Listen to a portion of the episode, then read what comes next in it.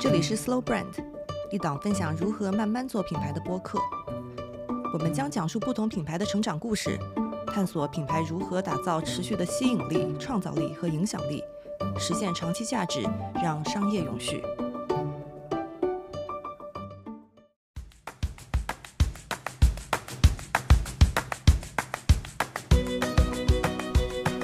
欢迎来到 Slow Brand，和我们一起探讨如何慢慢做品牌。大家好，我是莹莹。大家好，我是天。今天节目开始之前，我觉得要回答一个热心听众的问题，因为有有朋友问我说：“哎，你的搭档叫什么？好像大家每次都没有听清楚你的名字。”我我叫天宇啊，但是就我也不知道为什么会说我有上海口音。我我自认为我的普通话还是相对标准的，希望大家体谅一下。就。对，而且而且天是天宇的姓，蛮特别的一个姓，对吧？啊，谢谢夸奖，我这是我从小到大经常遇到的一种殊荣吧。哎，你是我第一个遇到姓天的，哎，就是这样。确实是呀。谢谢。对，嗯，那我们就言归正传好了。那今天我们要呃分享的品牌是乐高，嗯。其实我觉得，其实前几次我们在聊的 slow brand 都是一些相对比较聚焦的牌子嘛。然后我们两个也一直在讨论说，有哪些嗯可能更有历史传承的，但同时又很当下受更多人、更多大众喜欢的品牌。然后正好这段时间，因为大家都关在家里，然后在聊说呃在家能关着能做什么，就聊到了乐高。然后突然意识到，那乐高其实是一个嗯。就英文里面叫 universally loved，就是受到很多人喜欢，但同时呢又不受时间限制的一个品牌。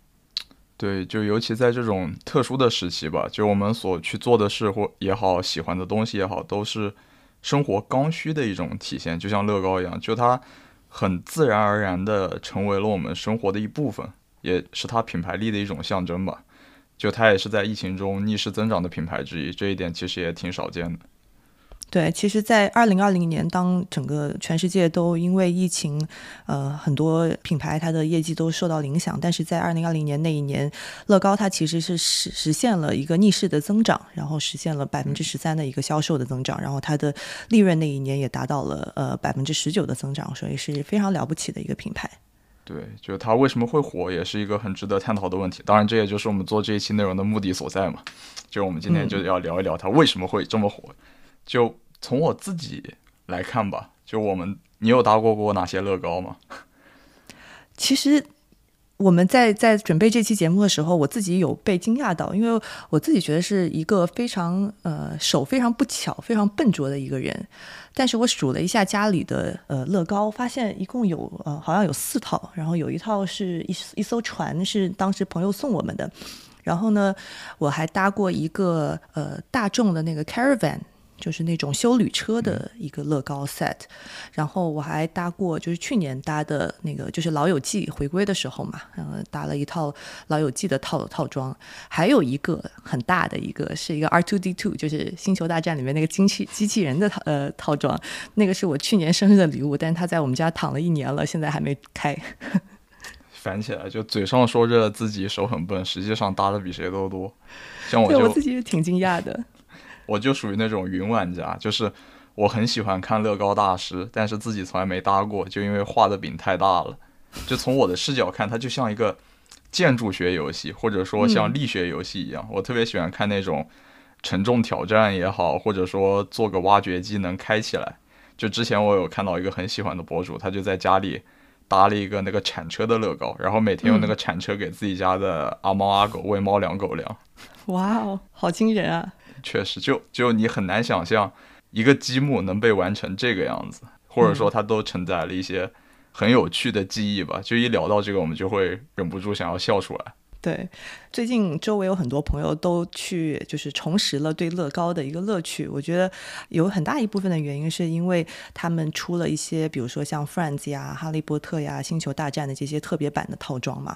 那我觉得这就是乐高作为一个品牌，它所带来的其中一个情愫，就是怀旧的这个情愫。可能这个也是玩具这个品类它本身带有的一个特质，因为我觉得玩具本身就是一个会引起成年人怀旧的东西。那呃，嗯其实大家经常最近说会很 emo 嘛，然后一 emo 就会想要说回到某某个时刻，回到某一年。然后我觉得乐高是用玩具的形式把大家小时候看过的电影啊，然后喜欢过的卡通带回来。我觉得这一点是让人挺难难以抗拒的。就在我看来吧，会有一点点区别的是，就是像一种情绪上的结合的感觉。就是谁还不是个宝宝呢？就是它超越了怀旧本身。就比如说《星球大战》也好，《Friends》也好，就当家大家再次接触到的时候，就像是回到了自己记忆中的某个时刻的感觉。嗯，这也是它的品牌力的体现吧。你会想到自己的童年啊，那时候的梦想，就我要当太空人，就那种感觉。我觉得怀旧还有一点就是刚刚我们提到的几个，不管是 Friends 还是哈利波特，我觉得他们也是呃流行文化的一部分。呃，我觉得怀旧跟流行文化其实是分不开的嘛。那流行文化就是 popular cultures，你从字面上面看，它其实讲的就是在一群人或者是在一代人当中能够引起共鸣的东西。比如说那些年我们一起追过的男孩哈利波特，对吧？然后，而且我觉得大家现在 emo 的时候，就会更需要一种集体的共鸣感或者集体的共情，所以我觉得这个又戳中了很多人心中的点。流行意识就像现在看《哈利波特》，就是那些年你追过的男孩，我没追过啊，不要乱说，就是。追过的男孩就是那时候很流行，但是现在再看就怀旧。对，我觉得所以就是从现在我们能看到一些很表面的一些营销动作上面看，我觉得乐高作为一个品牌，它很好的找到了与流行文化还有怀旧这两个与消费者高度相关的情绪上的支点。会有一种很奇怪的感觉，就是所有的文化现象，就是爆款的 IP 背后都有一个乐高站在那儿，就乐高像个影子一样。就你说到的星球大战啊，Friends 啊。或者那些年追过的《哈利波特》也好，就你一想到它，你就会想到，哎，乐高有这个，哎，就什么好像万物皆可乐高造，万物背后都站着个乐高。像这种其实也可以理解成一种跨界的合作吧，这也是一个老生常谈的话题了。嗯，对，其实，嗯，我觉得他们做的这种跨界，我觉得背后还是有很多的思考的。就是我在呃看一个文章嘛，然后北美的一个 marketing 的负责人他就说，嗯。这种 partnership，这种跨界的合作，就是从其他的一些大家非常熟悉的 IP 那边拿拿 license，然后去做一些特别主题的套装。其实他们是希望通过这些合作，把嗯乐高带到一些新的用户的视野当中，或者说和已有的用户去建立一层新的相关性。他用的这个词是 relevance，其实相关性这个词在品牌当中是一个非常重要的去衡量一个品牌它的健康和它的吸引力的一个维度。呃，一个品牌它要跟消费者产生相关性，要从三个维度去产生。第一个维度是从功能上，就是这个产品切切实实的能够满足一些需求，能够融融入人们的一个生活当中。然后另外一个就是价格的一个相关性，就是大家都能够负担得起，是我能够买到的一个东西。然后第三层相关性其实就是情感上面的一个共鸣，这个东西它跟我是个人的情感或者我的记忆是有关的。就这么一想的话，就很容易啊！我并不是说踩一捧一的感觉，就很容易会想到喜茶他做的事儿嘛。就是喜茶在四年半的时间里，总共做了七十四次联名，但有的就会让人觉得，嗯，眉头一皱，虎躯一震，感觉大事不妙。就比如说他跟威猛先生还合作了，就会觉得这玩意儿能喝吗？但肯定也是有好的啦，就比如说跟那个藤原浩的联名，虽然没能喝得到，也没能抢得到，但是我还挺喜欢的。对，其实通过跨界合作是能够让品牌保持在一个趋势上的一种方式嘛，就最近火什么，然后可以通过联联名的方式去捕捉到这个趋势。那这个肯定是很重要的一个维度。我觉得喜茶在做的联名很多东西都是以趋势为驱动的一些做法，但我们也要去关注它背后的一些 human truth，就是一些非常真切的人们怎么样去看待一个其他的一个品牌。之前乐高出了一套还原小鬼当家的那个家的一套产品。那其实对于很多美国人来说，《小鬼当家》不仅仅是一部从小很喜欢的一部电影，而且它还是一个一家人到了节日，特别到了圣诞的时候，会一起坐下来做的一种仪式，就是一家人然后吃完圣诞晚餐，然后一起坐在呃电视机前面去看《小鬼当家》，它是一个节日的 ritual。那如果要去发这个产品，不可能是说在一年当中任何时间发都是合理的，所以他们就特别 target 了节日的那段时间，因为他觉得这个才是符合人们的行为跟人们想到小鬼当家他的一个联想。其实挺合理的，就像一到暑假，大家都会再看一遍《西游记》或者再看一遍《家有儿女》，就相关的营销如果能出现在夏季，就大家吃着西瓜的时候，可能会情感共鸣更加深厚一些。但我觉得可能在国内吧，就是乐高它的这种文化属性，呃，不会像西方那么强，因为那些 IP，比如说《星球大战》啊，在呃在西方的很多消费者从小到大是是经常接触的一些 IP 跟呃文化的东西。但是我觉得在国内乐高的成功，呃，我觉得还有一层不一样的原因，就是它是一个在父母眼中又益智然后又好玩的一个给到小孩子的东西。就从父母的角度来看吧，就是就是我是为你好，所以我为你买乐高。同时，你如果给孩子买了乐高呢，在别人眼里你就是那种很先进的家长，就是你快人一步。你不仅重视对孩子的素质教育，你还重视对孩子的智力培养，就很完美。就这个父母开明的形象一下子就高大起来。是的，因为我觉得中国的父母就是真的是一群，呃，怎么说呢？就是因为内卷，然后很焦虑的人。那刚成为很多刚成为父母的呃一些家长，他们会一直在思考，说我是不是在为我的小朋友做对的选择？然后我觉得乐高在这一点就很击中他们的心，因为。其实现在很多父母，他们自己呃，因为比如说从应试教育里面生长起来，那他会希望说自己的小朋友在未来介绍的教接受到的教育是更加自由的、更加开放的。但同时呢，他又很希望他们还是能够就是赢在起跑线上，所以会一直给到他们小孩子，他们觉得又好玩，但同时呢又能够去比如说建立他的一个智力啊，建立他的动手能力，建立他的逻辑思考等等，就各方面的玩具。或者是给到他们类似的这些体验，然后我觉得乐高就恰恰满足了这种非常矛盾的心理。而且他还做到了另外一点嘛，就是可能在中式教育中原来比较缺少的一个点，就是所谓的陪伴。因为在玩乐高的时候，父母会找到一个很合适的借口和孩子待在一起，就不会那么尴尬。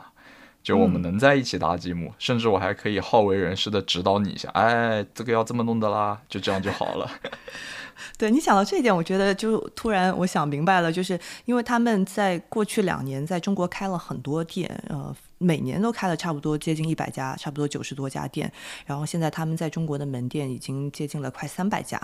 除此以外呢，他们还要在国内去投入建立乐高乐园。我相信大家在新闻里面也都有听到，据说他们是要在成都、深圳、上海都要去建乐高乐园。我觉得这个乐园的本质也是像刚刚天尼讲到的，是希望说家长能够陪着小朋友一起去玩，然后更有意义的去玩。不过说到门店，我又想到了我的一个大学时候的好朋友，就他的梦想是什么？毕业之后回老家开一家乐高店。我当时其实是挺不理解的，但是嗯想一想很合理，是吧？其实能够每天泡在这么多积木当中，然后去创造，是一件很幸福的事情。既然谈到了积木，那我们就来谈一谈它的积木有什么特别之处。这个转场稍微有点硬啊，但是我觉得乐高它最核心的一个竞争优势是真的是在它的产品跟它的质量上，就像它的那个企业的呃 mission 吧，应该是说呃 only the best is good enough，其实讲的就是我必须要给到我们的孩子以及我们的用户质量最好的产品。或者说，就是他用自己的产品和独特的质量，形成了他的一个行业壁垒吧，也是维护他垄断的巨头地位的一个很好的方式。对，然后我在那个 research 过程当中，就看到一个，就是一个 definition，就是一个定义，就怎么样评估他们的这个产品它的一个技术含量。他用的一个词叫 clutch power，就是中文里面的一个抓力的这个意思。当我们去把两块乐高积木搭在一起的时候。他们首先要做到能够非常牢固的让两块积木粘在一起，而且当你把更多的积木粘在一起的时候，它的整个结构以及形状是能够支撑起，啊，比如说不同形状跟结构的这样一个造型。但同时呢。当你把这个积木粘在一起的时候，就是拼在一起的时候，它又不能太牢固，因为这个要足以让一个，比如说四五岁的小朋友都能够非常轻易的把积积木拆开，所以这个 clutch power 是一个非常微妙、很难掌握的一个平衡。对，因为这要符合它本身的定义嘛，因为除了一些更像是周边类也好、联名的那种拼出特定的形状的东西以外。其实乐高它最大的一个魅力也在于，就是你想拼什么，乐高都能给你拼出来。这就要求了我不可能买回来这么多乐高，就只为了造一个东西，就只有一个选项，因为它不拘束于你的一种选择。就因为有更多的选择，才会有它这么多魅力，就导致它不得不做到好拼又好拆。嗯，对，而且我还读到一个非常惊人的一个数据，就是他们对于质量的把控是非常非常严格的，然后它的残次率是零点零零零零二，哎，不对，百分之零点零零零零二，就前面有四个零，对。OK，这个零听得我脑脑壳都发昏了，有点恐怖。总之，我们要形容这个数据呢。我们不用管它具体是百分之几，你只需要知道这个数字小的可怕就可以了。对，然后除了就是在质量上、产品上面的一个研发，他们也一直在研究说怎么样能够让呃小朋友或者是成人更有意义的玩。所以他们在很早的时候就开始跟麻省理工学院下面的一个 Media Lab 开始合作。然后据说他们在一七年的时候，甚至还通过剑桥大学试图去聘用一个。Professor of Play 就是玩乐教授的这样的一个呃研究人员，然后帮助他们从教育心理学的角度去看说产品怎么样去创新，或者说这也和他们自己的定义是有关的嘛？他们把玩做到了极致。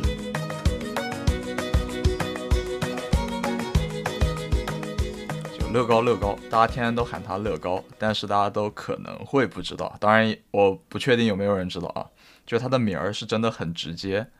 就叫。The goat 就是它，因为是一个丹麦公司嘛，在丹麦语中，它这个单词的意思就是 play well，好好玩。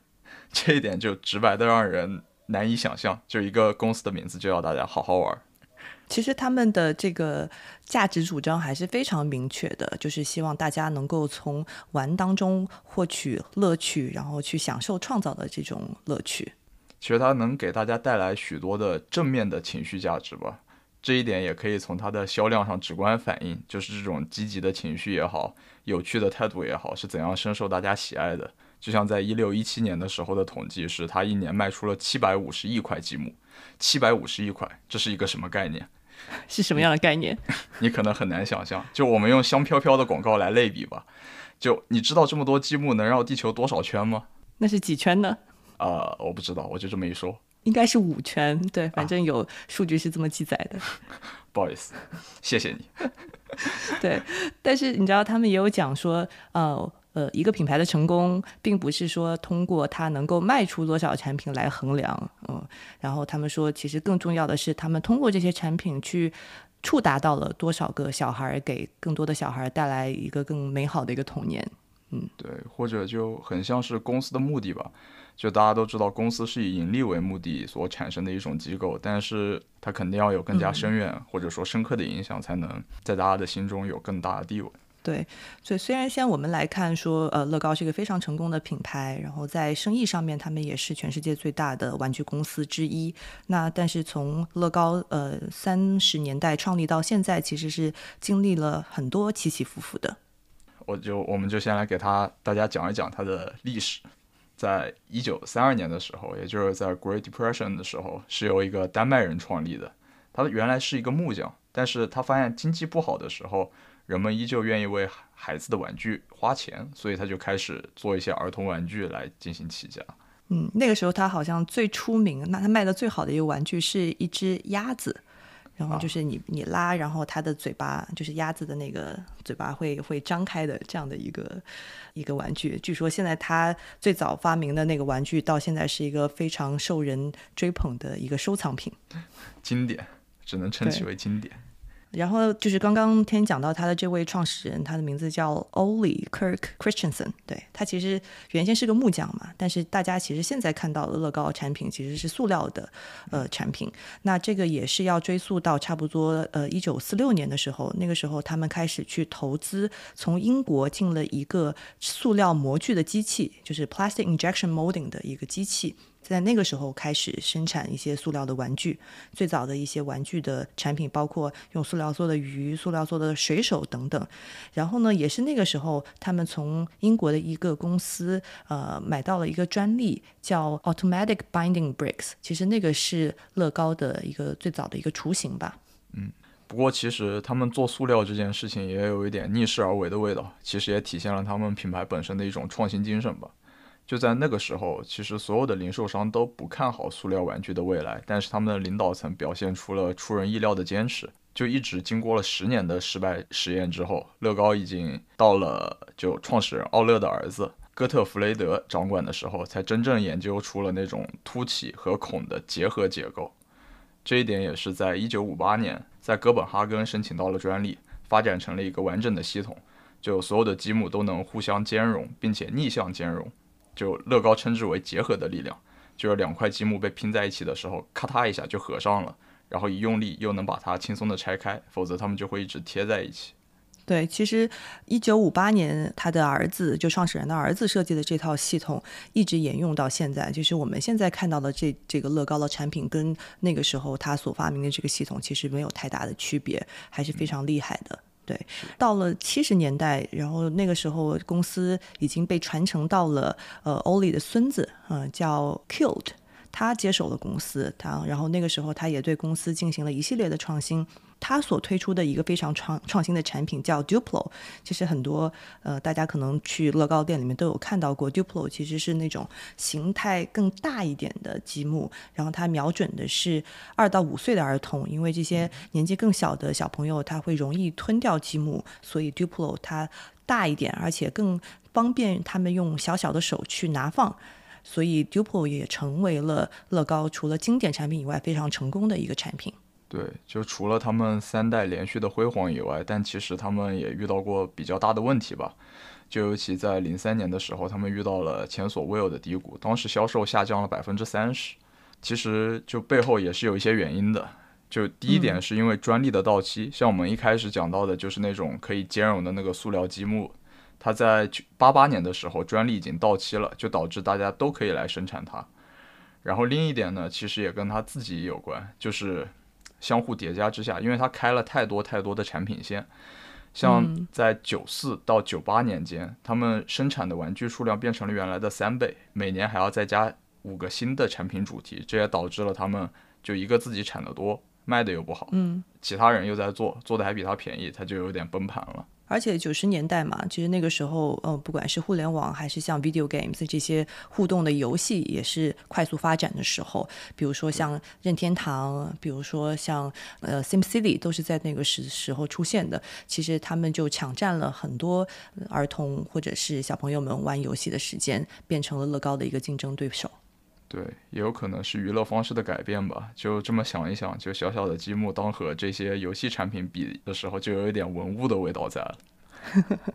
对，所以到了九八年的时候，就像刚刚天讲的，一个是他们因为增加了很多产品线，同时呢，市场上又出现了很多的竞争对手，不管是在这个玩具体系内的，还是一些新型的玩乐的模式，所以乐高在那个时候出现了亏损，损失了将近五千万元的美金，在一九九八年。然后当年他们也解雇了近一千名员工，出现了公司历史上最大规模的一次裁员。然后经历了这个低谷之后，他们就找了很多咨询顾问。那当时这些顾问他所得出来的结论，就像刚刚你说的，就是呃，乐高的积木，因为它非常的呃文物，非常的古老，所以已经被淘汰了。那乐高应该向美泰这样的公司看齐，把他们的产品的整个 portfolio 进行拓展，让它的更加多样。但是呢，正是因为听取了这些建议，几乎一些举措让乐高濒临破产。那比如说，他们经营最差的那几年，就是他们产品最多元的那几年。他们生产除了就是我们看到的一些玩具以外，他们还给女孩子生产珠宝首饰，还做衣服，就卖衣服，还做了主题公园，做了电视电影的内容，甚至为了要去跟比如说像任天堂这样的公司去竞争，还成立了自己的游戏公司。但是在这些所有的领域里面，乐高之前是没有经验的。就是把这一系列的事情都铺开，但是做都是不擅长的事，就只能越投越多，越亏越多的感觉吧。对的，都都是花钱的活儿。嗯对，而且还有一点比较倒霉，就有点像雪上加霜的是，就是受到《星球大战》和《哈利波特》这两个系列嘛，在零一零二年大卖的鼓励，零售商在零二年的年底圣诞季把它的订单又增加了一倍。但关键问题是，零三年就是《哈利波特》和《星球大战》都没有电影的上映。而这两个系列在销量的比重中又很大，然后增产了，增加订单了，但是卖不出去，这就直接导致了它的销量骤降。就在这样越来越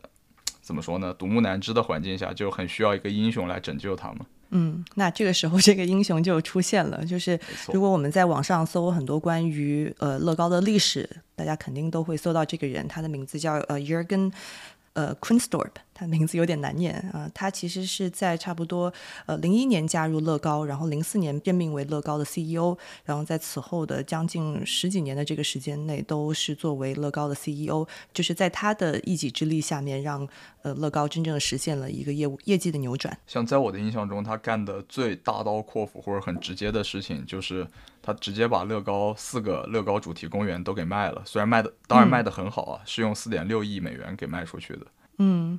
对，因为其实 Jurgen 是一个挺有意思的人，然后很多人都会把他称之为，呃，就是我们这个年代最厉害的职业经理人。那原因是因为他首先帮助乐高实现了这个业绩的恢复，然后我在看他的背景的时候，我觉得也挺有意思的，因为他是一个经济学的博士，所以他是一个非常学术、非常严谨的人。但是呢，他在加入乐高之前，他也曾经是一个咨询顾问，在麦肯锡。然后也是因为他在麦肯锡的工作经历，然后被牵了线，加入了乐高。然后刚刚开始是负责 BD 这块的，就是 Business Development。当他被任命为乐高的 CEO 的时候，他只有三十六岁。其实对于这么大的一个企业，然后作为一个 CEO，他自己心里是非常忐忑的。但是他做的最对的一件事情，或者说他自己在回忆当时做的一系列决策，他觉得呃。当时乐高因为做了很多主营业务以外的事情，然后让他们进入了很多自己不擅长的领域，所以他做的事情，呃，据他自己来说，其实也是很简单的，怎么样去回归到公司最核心的事情上。如果乐高作为一个品牌，我要做的是让大家 play well。那我就好好的做好我的产品，然后好好的把心思花在怎么样通过玩乐去启发孩子们的创造力上。所以当时他除了刚刚天讲到，就是把那个呃主题公园的控制权交出去，他还砍掉了乐高的就是自己做呃 video game 的游戏的那个生意。同时呢，他还做了很多在产品线上的一个精简，比如说他把就是积木的这个 SKU 就是规格从一万三千个减到了。只有六千个的，就是标准规格，就是减少了所有的积木它的颜色的这个变化。那其实他自己也说，当时他觉得非常忐忑，因为很年轻嘛，然后也没有经营过这么大的一个企业，但是他受到了董事会非常多的一个认可、认可、信任跟授权。就我觉得他的思路更像是不是做减法了，是做除法，就是他所砍掉的枝枝干干砍的可太多了。做这些事情的目的，其实也就像我们经常提到的一个词，就是初心嘛，就是把这个公司的线拉回到他原来的初心上。当然，我觉得要枯木逢春也好，或者说再创旺季也好吧，我觉得除了减法以外，还需要做加法，这一点也是很重要的。就像他把同理心这个概念又重新带回了乐高。因为其实乐高作为一个玩具，它需要有很多研究的一个支持，去看说什么样子的玩乐的方式，以及什么样子的产品能够真正的被小朋友们所喜欢，而且不仅仅让他们能够愿意玩一次，还能够持续的玩下去。所以他们在呃当时做了一个全球范围内对于小朋友玩乐的一个研究，就是研究人员会去到人们的家里去观察小朋友如何去跟游戏互动。或者是跟玩具互动，包括他们一个人独自的时候会怎么玩，他们跟朋友还有兄弟姐妹在一起的时候会怎么玩。然后当时他有两个很厉害的洞察，我自己看到我都觉得蛮惊讶的。嗯，一个洞察是他们发现哦，在六岁的男孩子当中，呃，最受欢迎的英雄不是我们可能会。一下子会想到一些 superheroes 那些超级英雄，比如说蜘蛛侠或者蝙蝠侠。他说，当时他们在六岁的男孩子当中发现，他们最喜欢的英雄是忍者。What？对，但是我读到的那个内容里面没有具体讲说为什么他们会喜欢忍者，但我觉得可能忍者是你身边的不用借助一些超能力的这样的一个人物吧，我猜啊。然后他们还有一个洞察，就是为什么现在呃，在所有乐高的产品里面卖的最好的一个主题叫 Lego Friends。这个这个 Friends 不是他们的老友记的系列，而是他们会有一套就是包含了虚拟人物的一套产品。那这个产品其实是他们当时针对一些女孩子的洞察所设计出来的，因为在二零一一年，据说那个时候乐高的用户还是以男孩为主。如果大家对乐高的那些 mini figures 有印象的话，嗯，都是没什么表情的，而且都是方方正正的，非常的 blocky。对，其实那种形态的小小人偶跟女孩子是很难产生共鸣的，因为这个跟男孩子跟女孩子的这个认知是呃有关的。那对于男孩子来说，在他们的世界里面，只有好人跟坏蛋。就是它是一个是非很分明的这样的一个世界，是的。但是呢，当女孩子去玩玩具的时候，比如说她拿一个洋娃娃，拿一个芭比娃娃，她会做很多自己的投射。所以这些玩具需要有更多有真实感的细节，从他们的表情、穿着跟他们所处的这个环境。所以根据这样的一个女孩子对于玩具的一些真实细节的需求，他们设计出来了 LEGO Friends，然后取得了非常成功的一个市场的反应。光这么听起来就已经感觉到了，就怎么说这个视角的差异化吧？这可能也是他们同理心所带来的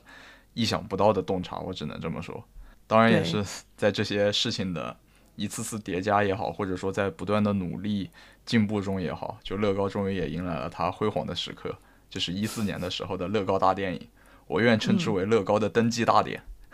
就我觉得很难想象吧，就是换一个视角来看，它就是一个两个钟头的广告片，但关键问题是这个两个钟头的广告片烂番茄的鲜度有百分之九十六，对，这实在是。反正对我来说是很难想象的一件事，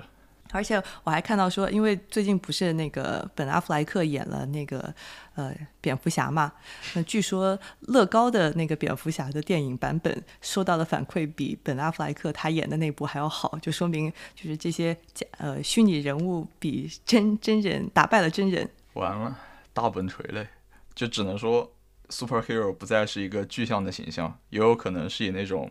抽象的。形式来展现给大家，方方的蝙蝠侠。但是我觉得那个乐高大电影的成功还是有迹可循的嘛，因为呃，其实他们不是说自己花钱投资去拍了一部电影，而是找到了华纳兄弟这样一个非常专业的合作伙伴，然后让他们去把这样一部电影的呃制作，然后分销，去用专业的方式做了出来。对，其实这部电影也就像是一个号角一样，就是以四点七亿美元的营收成功的。让乐高上位了嘛？因为之前关于乐高和美泰谁才是老大一直是有争议的，但就是这部电影帮助乐高就一跃上位，登基大典，成为了世界上最大的玩具制造商。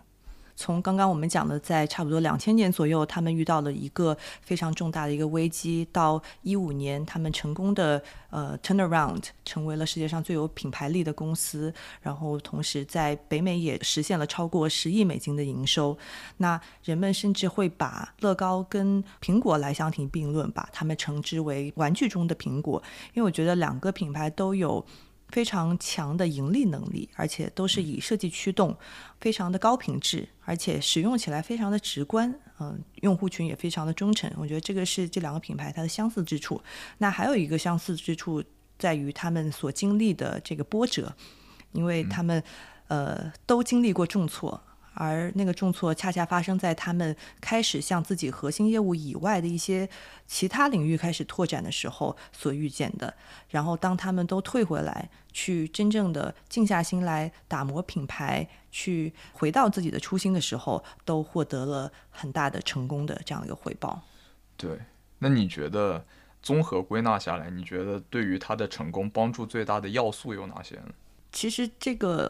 刚刚有讲过嘛，这最核心的还是产品要好。那不管是产品的质量、它的使用的感受、使用的体验，到嗯他们所做的不同的主题，怎么样能够去符合现在小朋友或者是甚至是成人他的一些呃需求，特别是情感上面的一个需求。然后同时呢，怎么样去增加不同的触点，从内容方面，比如说电影电视的内容，或者是通过跨界联合的方式。但是在做这些事情的过程当中，什么东西是由自己把控的，什么东西要交给更专业的人？我觉得这个是呃乐高取舍的很棒的一点。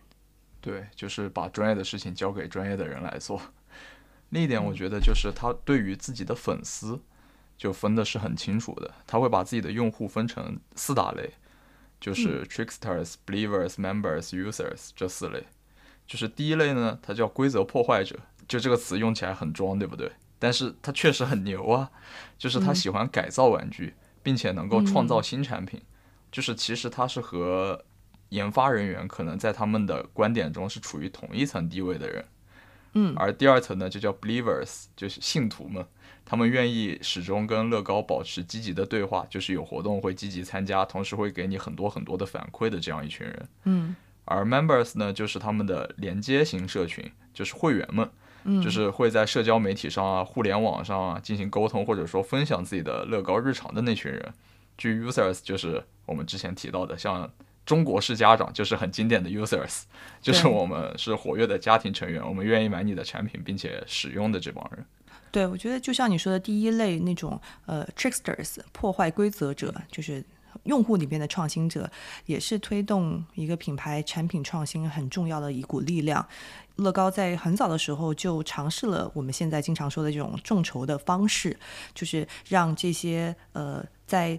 用户的社群里面特别领先的这群人。去给到一些新的创意，然后大家来投票选出自己喜欢的产品概念，而且据说这些创意的设计者还能够获得产品最终销售的百分之一的抽成，然后用这样的一个做法带来一些非常标志性的产品，比如说呃有 Beatles 的黄色潜水艇的乐高 set，还有像呃回到过去 Back to the Futures 里面的时光穿梭机，这些产品其实都是来自于他的粉丝群体里面的。对，四舍五入，今天我也是乐高的股东，就有这种感觉。是的，就像社群也是因为这一种种的参与感也好，或者说也有可能是因为有利有图，当然这个就俗了一点嘛，也好，就大家会对它保持始终很热烈的回应。就像乐高的成人粉丝社群嘛，就给它的缩写是 AFOL，就是 Adult Fan of Lego 的这个社群，他们会每周花很多很多的时间，一个小时也好，十个小时也好，就花在玩乐高这件事情上。同时，也是在他们的支持下，每年会有六百多个跟乐高有关的活动在世界各地展开，甚至有的人会成为乐高专业认证大师，就是是乐高官方认证的一个职位。就这些超级用户，不但是超级玩家，还可以把这些兴趣变成自己的生活。就我的工作就是玩乐高，变着花样玩乐高，乐高还会给你发钱。就截至二零二一年，全球已经有了二十一位乐高专业认证大师。嗯，我觉得那这二十一位应该是真的就是大师级别的玩家，这辈子应该都有就是用不完的乐高积木的赞助。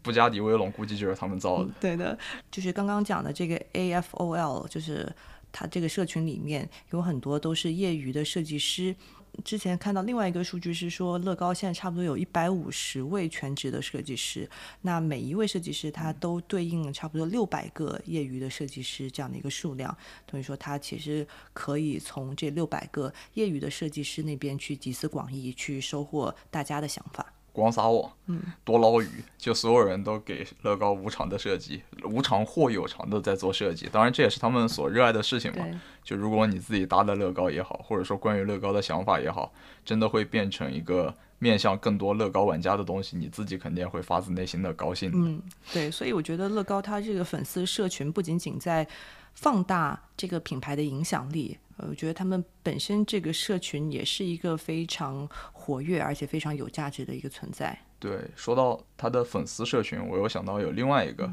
叫 Bricklink，是一个线上的粉丝社群，现在大概有一百一十万的会员。它是由一个捷克人在零零年创立的，最初是为了跟他一样的乐高爱好者能有一个交流的平台，但后来就变成了一个。乐高二手交易市场啊，组件啊，或者自己拼装设计成品的一个分享平台，就是除了交流以外，它还有了一些物流或者说互通有无的作用了。就感觉就是一个草根的会员系统，就是我乐高其实它不用去做任何事情，然后它自己就存在的一个非常活跃的一个会员体系。没错。现在他们有一百一十万的会员，甚至还包括来自七十个国家和地区的一万多家商店的在线市场。不过，Bricklink 它一开始在一三年的时候是被韩国的 NCMH 收购的，直到一九年乐高才把它自己拿了过来，变成了自己真正的实打实的直接的社区。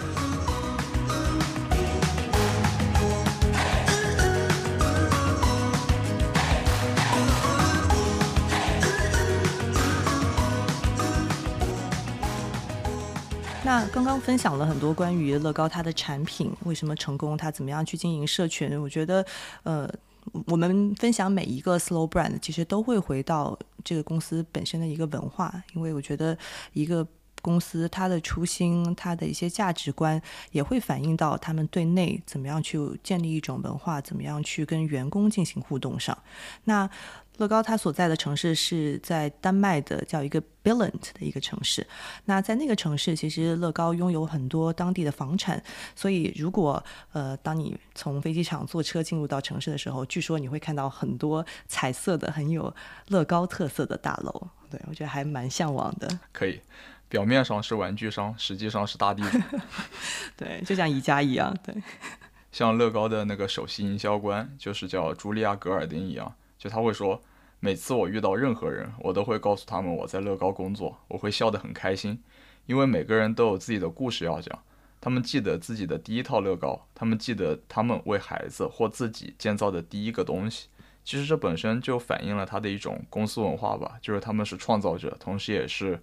为人类带来更多快乐的一个使者这样一个角色。对，然后他们也把这样的精神去放到他们自己整个公司总部的设计里面去。那今年三月五号，他们最新的呃乐高的 Campus 对外开放了。那他们这个新的总部一共有差不多五千多平方米的这样一个规模，整个的内部的设计都是围绕着如何去鼓励大家提升工作效率，去增加协作，然后去启发大家的创造力这样的一些维度去设计。然后还给到了不同的团队一个既能协作，但是又能够适应不同工作方式的一个空间。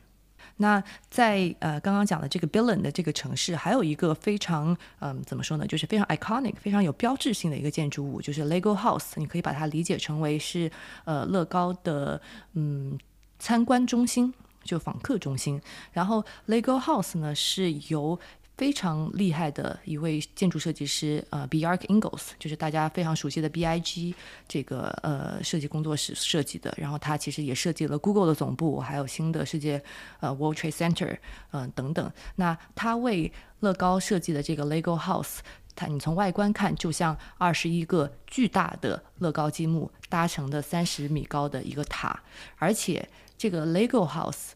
它也是有自己的这个乐高 set 的，就是你可以买到就是乐高套装，去在家自己搭出来这个 Lego House。但是这个套装只有在 Billund，就是公司总部的所在地才能够买到。就已经变成一个像旅游景点一样的感觉。就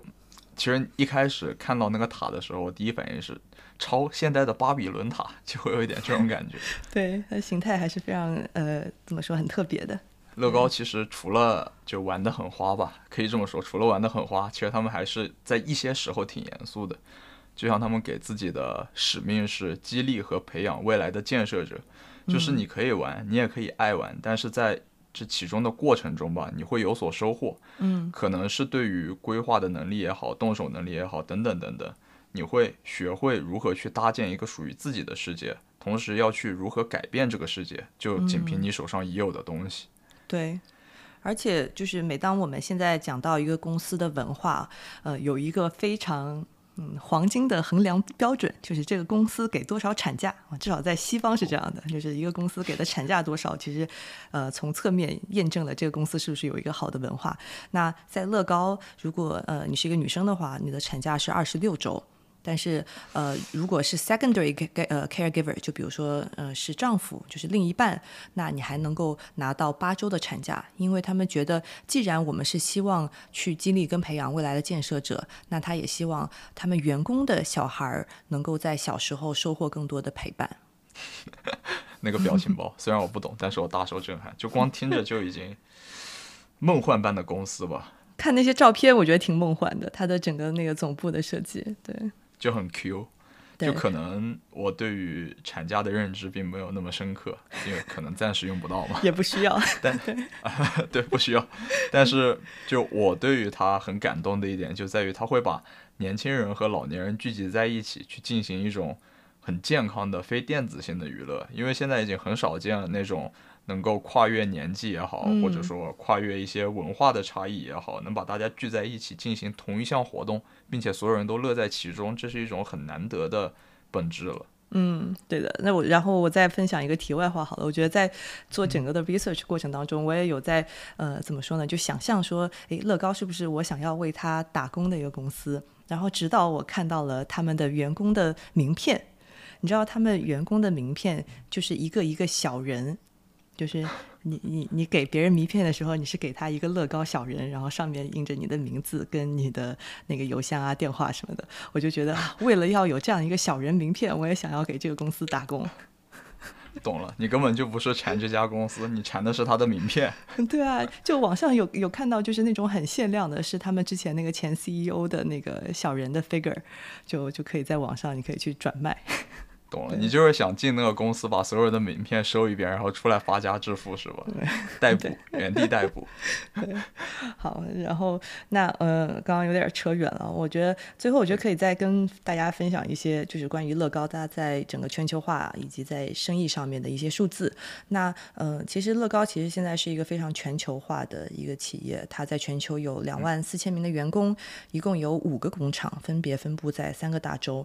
那呃，一共在在全球有八百三十二家品牌的专卖店，其中有一百六十五家是在二零二一年呃开的，而且二零二二年还会计划新开一百五十家。其实也可以看得出来，他们在最近几年的增速是非常的快的。那中国其实是他们非常重要的一个市场。因为前面分享过，现在在中国有三百多家门店，然后在过去几年也是一个非常快速的一个开店的一个形式。但整体上来，如果单纯看数据的话，美洲市场跟呃欧洲市场，就是 EMEA，就是欧洲和中东市场是差不多规模的，分别占到了百分之四十的整个的企业的一个收入，然后亚太市场差不多占到了百分之二十。至于未来，他们可能会把更多的重点放在提升实体零售的体验上，就是。不仅仅是关于市场这个蛋糕怎么切嘛，嗯，另一点就是蛋糕的边边角角做的是否精致。他希望就是大家到他的门店里会体验到更加全面的共同享受的这样一种感觉。对，其实很多呃像乐高这样子的一个全球化的公司，在过去几年也面临着一些挑战。那很多的挑战是来自于呃怎么说呢？这个叫政治正确性。因为其实现在大家觉得，作为商业、作为品牌，其实你是有很多社会责任的。怎么样能够通过你的产品，通过你品牌的对外的这些沟通的渠道，去传达对的价值观，然后去帮助人们建立更正确的一种对世呃世界的这个认知。比如说，呃，性别平等就是一个在乐高的很多产品线上被大家广为讨论的一个点。因为最早的时候，乐高玩具小人是没有性别的。第一个出的有性别的一个小人是一个女生，然后是一个护士。但是呢，就像前面也提到说，呃，乐高它在产品设计上面一直还是是更多男生会玩的东西。所以乐高也一直在去改变它的一些产品的设计，然后让更多的呃女生能够加入进来，而且更重要的是，怎么样能让这些小朋友从这些玩具上面看到自己被代表，就比如说自己的种族、自己的国籍、自自己的一些喜好被代表。那同时呢，也能够通过乐高去认识和了解一个更多元的世界。这一点就让我想到了前面我们提到过的，就是洞察。它可能会在玩具上加入更多的细节，从而让它的使用者有更强的代入感，嗯，就想象自己也是其中的一员。就像在去年，他们推出了一个 campaign，就是叫 Everyone is Awesome，是一个特别套装，里面总共有十一个无性别的小人组成了彩虹的颜色，就代表了各个种族以及 LGBTQ 这样的一个群体。对，除了在性别平等上面，他们也在做很多跟环保相关的东西。那其实大家都知道，乐高其实是塑料做的嘛。那虽然说一套乐高你能玩一辈子，但是呢，他们也在试试图用各种各样的方法去减少他们对地球带来的一些负面的影响。比如说，他们开始用纸袋来取代塑料袋的包装，然后也开始去改变跟改进它的积木的一些原料。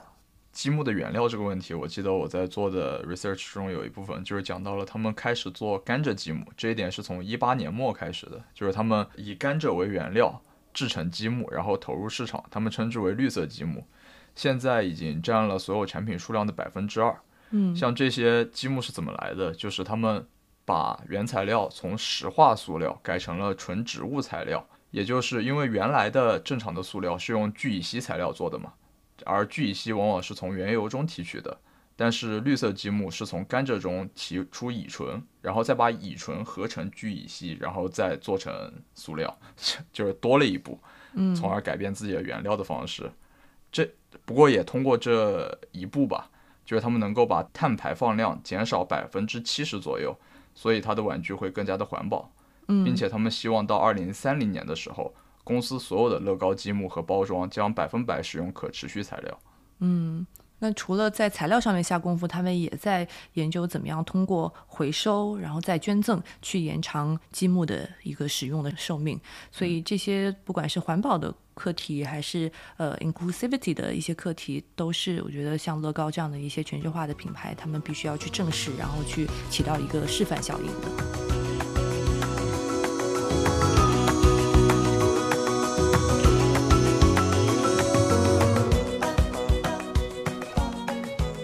当我们提到乐高的时候，就很有可能会发现它的另一个特点吧，就是很难去说它是哪个国家的。无奖竞猜，乐高是哪个国家的？虽然我们之前已经讲过了，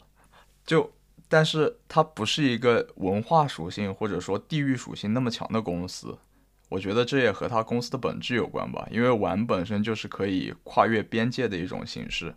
就像大家想要实现和平相处也好，或者说融合统一也好，一般会有两个方式嘛。一个就是运动会，就是用竞技的方式给大家一定的规则，在可控的范围内宣泄一下大家对于彼此的竞争欲望，